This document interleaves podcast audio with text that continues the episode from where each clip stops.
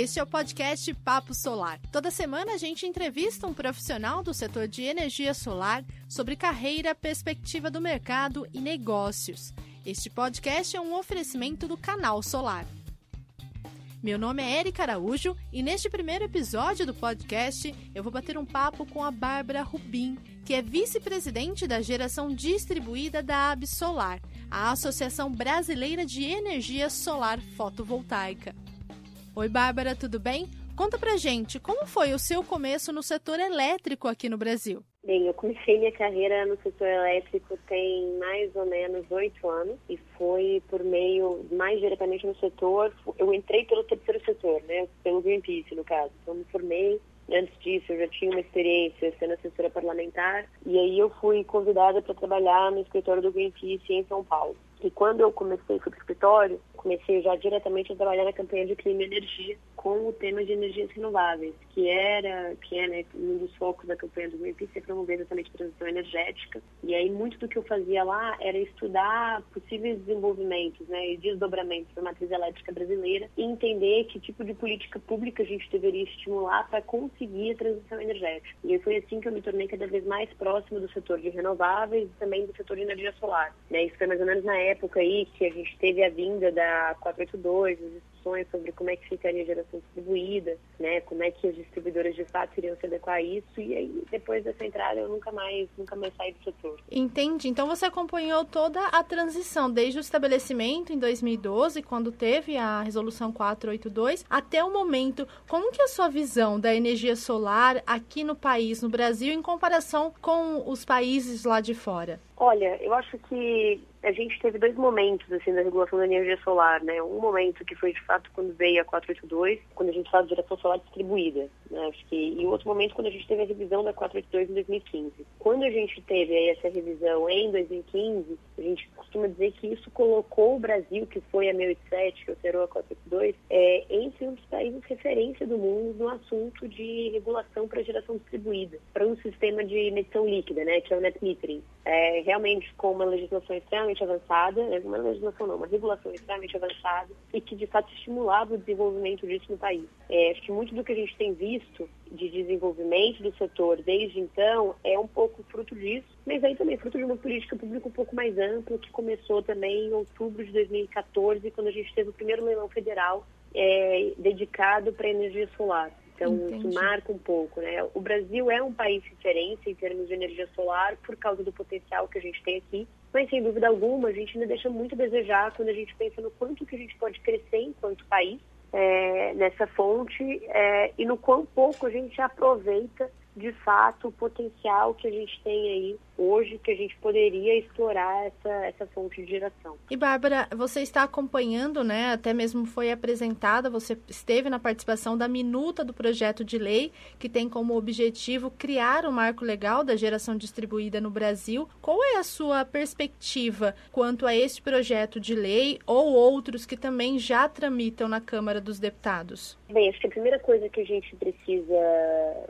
dizer, né, de fato, é que existe uma minuta que tem sido construída pelo deputado Lafayette e que a gente ainda não tem muita certeza de como é que ela vai ser apresentada formalmente ao Congresso. Então, hoje é uma minuta mesmo, né, ainda não é um projeto de lei em si. É, a gente tem outros projetos já, a gente já tem mais de sete projetos tramitando no Congresso Nacional referentes à questão da geração distribuída. E esses projetos, eles têm, sobre vários aspectos aí, é, buscado trazer uma solução mais equilibrada para o setor com relação à, forma como se dá o sistema de compensação do que a solução apresentada pela ANEEL é, em outubro do ano passado. E você espera que a ANEEL apresente essa atualização, né, que está sendo muito discutida, ainda neste semestre, nesse primeiro semestre de 2020? Com certeza, com certeza. No final do ano passado, a ANEL publicou a agenda regulatória dela de 2020-2021, que ela faz a cada biênio. E nessa agenda, atualização, né, ela atualizou esse ponto, da, o tópico da revisão da 482, e dizendo aí que esse processo seria concluído até o final do primeiro semestre. Então, eu não acredito mais que a gente vai ter uma conclusão dele ainda no primeiro trimestre, que era a previsão inicial aí passada até pelo diretor relator, mas eu acredito que no primeiro semestre, né, pode ser finalzinho de junho aí, a gente vai ter algum, algum andar disso formal pela agência. E aí o que a gente tem que lutar, esperar enquanto setor, é que a gente consiga ter uma resolução, né, uma, de fato, uma, uma mudança aí vinda por meio de um projeto de lei antes da gente ter a conclusão do processo de revisão administrativo pela própria ANEEL. Bárbara, agradeço muito pela sua participação aqui no Papo Solar. E neste mês, o canal está com uma campanha que chama Mulheres Solares. E eu gostaria que você comentasse como que você vê a participação das mulheres no setor de energia solar. Primeiro, uma coisa importante dizer assim, né? O setor elétrico é um setor extremamente marcado pela presença de homens. A entrada das mulheres de forma mais maciça no setor elétrico, ela tem ocorrido mais recentemente. É muito legal ver isso.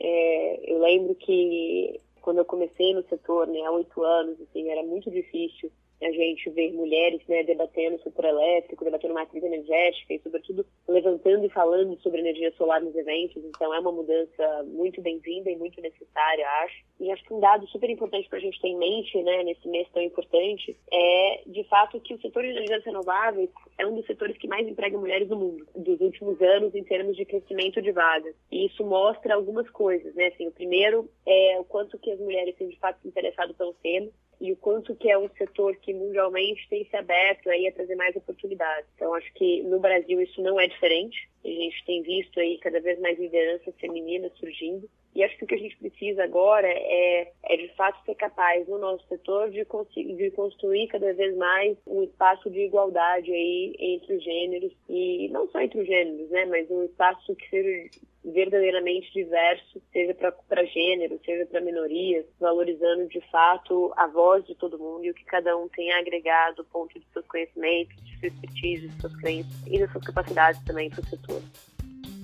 E o que mais você precisa saber hoje? O coronavírus impactou na economia da China e pode afetar o setor de energia solar no Brasil. E nesta semana, o projeto de lei que visa o marco legal da geração distribuída deve ser apresentado na Câmara dos Deputados. A afirmação foi feita pelo deputado Lafayette em entrevista exclusiva ao canal Solar. Acesse nosso site e leia mais sobre essas notícias e muito mais sobre o setor de energia solar.